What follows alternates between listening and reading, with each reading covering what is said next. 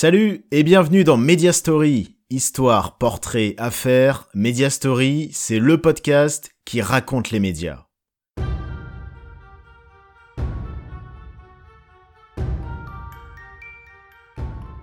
Aujourd'hui, je vous raconte l'histoire d'une mauvaise blague qui a mal tourné. C'est l'affaire Coé sur Fun Radio. Coé est aujourd'hui un animateur radio superstar. Il cartonne tous les jours sur énergie et il a présenté de nombreuses émissions à succès. Mais sa carrière dans les médias aurait pu prendre fin il y a bien longtemps.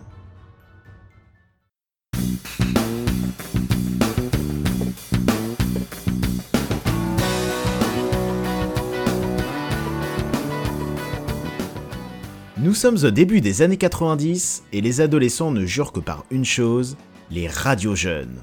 Elles s'appellent Énergie, Skyrock et Fun Radio. Hit du moment, animateur déjanté et ton décomplexé. La recette fait carton plein chez les jeunes. Ce qui fonctionne surtout, c'est un genre nouveau d'émission à la radio, les libres antennes. Les jeunes peuvent s'exprimer en toute décontraction sur leurs préoccupations, l'amour, la drogue, le sexe aucun sujet n'est tabou. Les langues des auditeurs se délient facilement, les animateurs à qui ils s'adressent sont à peine plus âgés qu'eux. Ils s'appellent Diffoul, Arthur, Max ou Koei. Ils sont les vrais idoles des jeunes. Et il y en a un en particulier qu'ils adorent, un certain Koei. S'il a à peine plus de 20 ans, il a déjà du kilomètre au compteur. Passionné de radio, il démarre l'animation dans sa Picardie natale dès l'âge de 13 ans. Après être passé par bon nombre de radios locales, il monte à Paris et débarque sur Fun Radio. À Fun, il ne joue pas tout de suite à l'animateur. Il est d'abord stagiaire. Il est l'assistant de l'animateur star de la station, Arthur. Coé racontera plus tard qu'il garde un souvenir amer de cette époque, l'ego d'Arthur étant difficile à gérer. Mais cette expérience ne va pas l'empêcher de prendre le micro de Fun assez rapidement. D'abord les nuits, puis les après-midi, et enfin, le Saint Graal de la radio, le morning. Nous sommes en 1994, Koé a 22 ans, et chaque matin, il réveille des millions d'adolescents.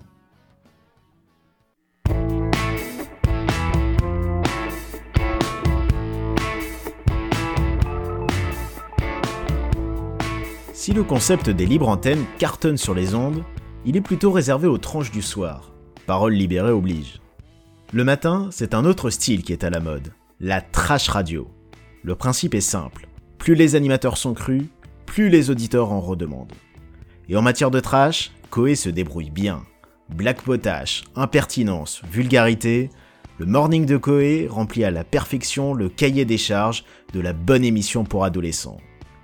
Mais à force d'aller trop loin chaque matin, ce qui devait arriver arriva. Le dérapage. Comme chaque jour, Koé déconne à plein tube.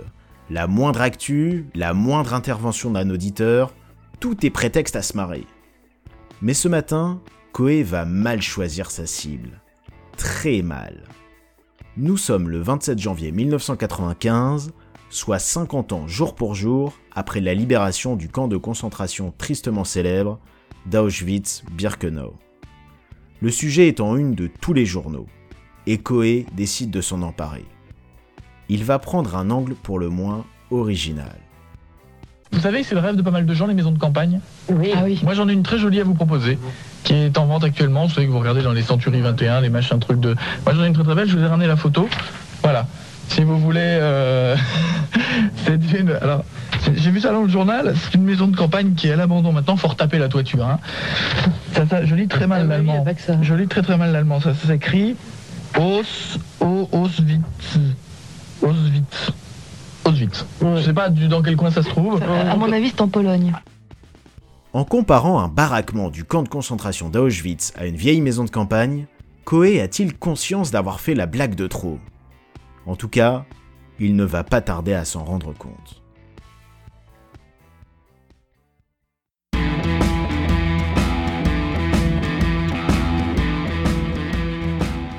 Comme souvent dans les dérapages, ce sont les lendemains qui font mal. Peu de temps après la mauvaise blague, Koé est convoqué par sa direction, qui lui renouvelle toute sa confiance et ne décide pas de le sanctionner. Mais le lendemain de cette même rencontre, Koé est à nouveau appelé par sa direction. Et cette fois-ci, ce n'est pas le même son de cloche. Ce que vous avez dit à l'antenne est scandaleux. Si la direction a changé d'avis, ce n'est pas par hasard. En effet, la radio a reçu deux plaintes et pas des moindres. Ce sont deux associations qui ont exprimé leur grogne envers l'animateur. Le CRIF, le Conseil représentatif des institutions juives de France, et la LICRA, la Ligue internationale contre le racisme et l'antisémitisme. Résultat, la direction de Fun Radio décide de licencier Coé pour faute grave. Et là, il va se prendre en plein fouet le revers de la médaille de la célébrité médiatique. Dans les médias, quand tout marche fort, vous êtes le roi.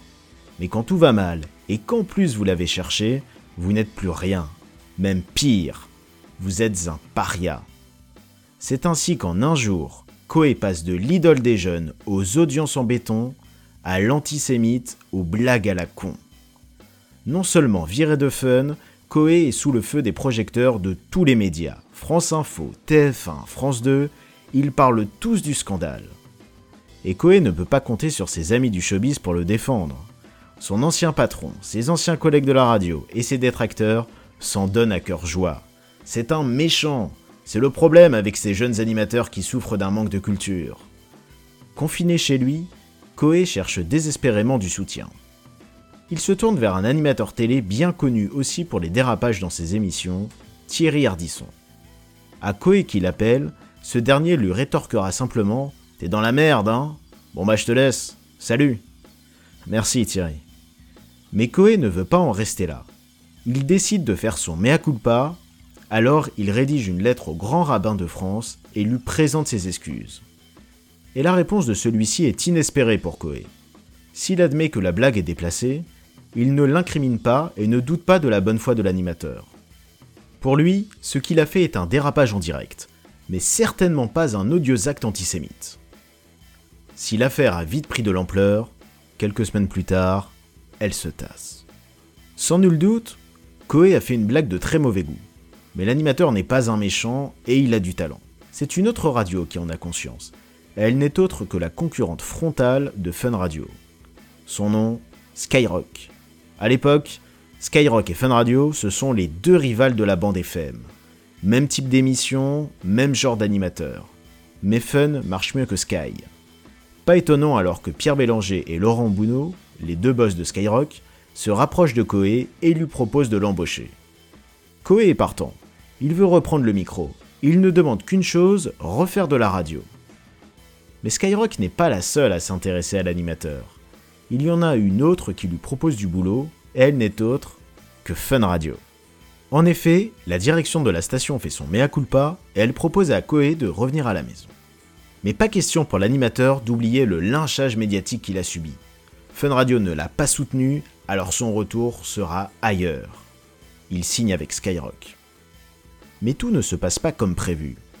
Furieuse que l'animateur ne souhaite pas revenir sur son antenne, Fun Radio fait jouer la clause de non-concurrence qui interdit à Koé d'être présent sur les ondes pendant un an.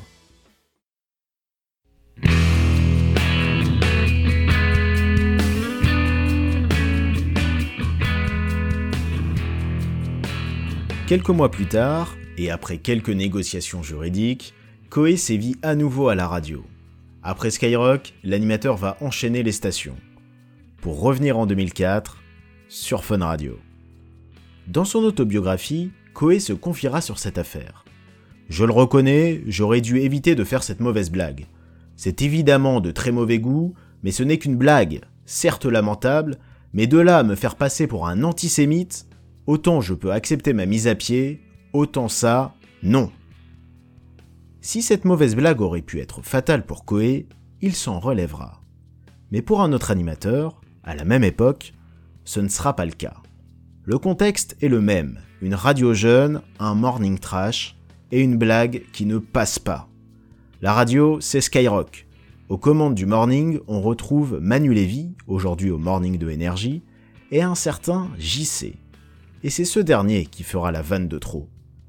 Nous sommes le 3 janvier 1995 et la journaliste de l'émission annonce aux nouvelles la mort d'un policier. Commentaire immédiat de JC, y a un flic qui est mort Ah bah c'est plutôt une bonne nouvelle. Il est licencié Manu Militari par la station. On ne le réentendra plus sur les ondes. Ces deux affaires illustrent bien une certaine époque sur les radios jeunes, des animateurs à peine plus âgés que leurs auditeurs et des émissions au ton très trash.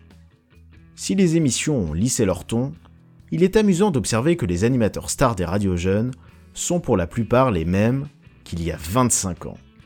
Diffoul ou Koé à quasi 50 ans en sont les preuves vivantes.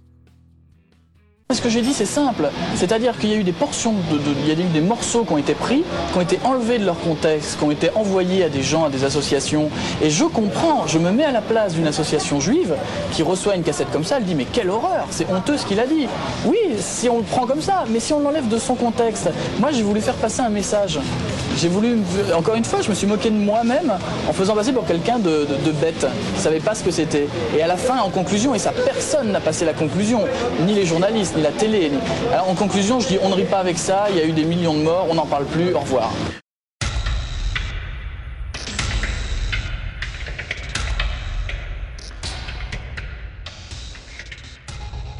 Merci à tous d'avoir suivi ce podcast et à bientôt pour un nouveau Media Story.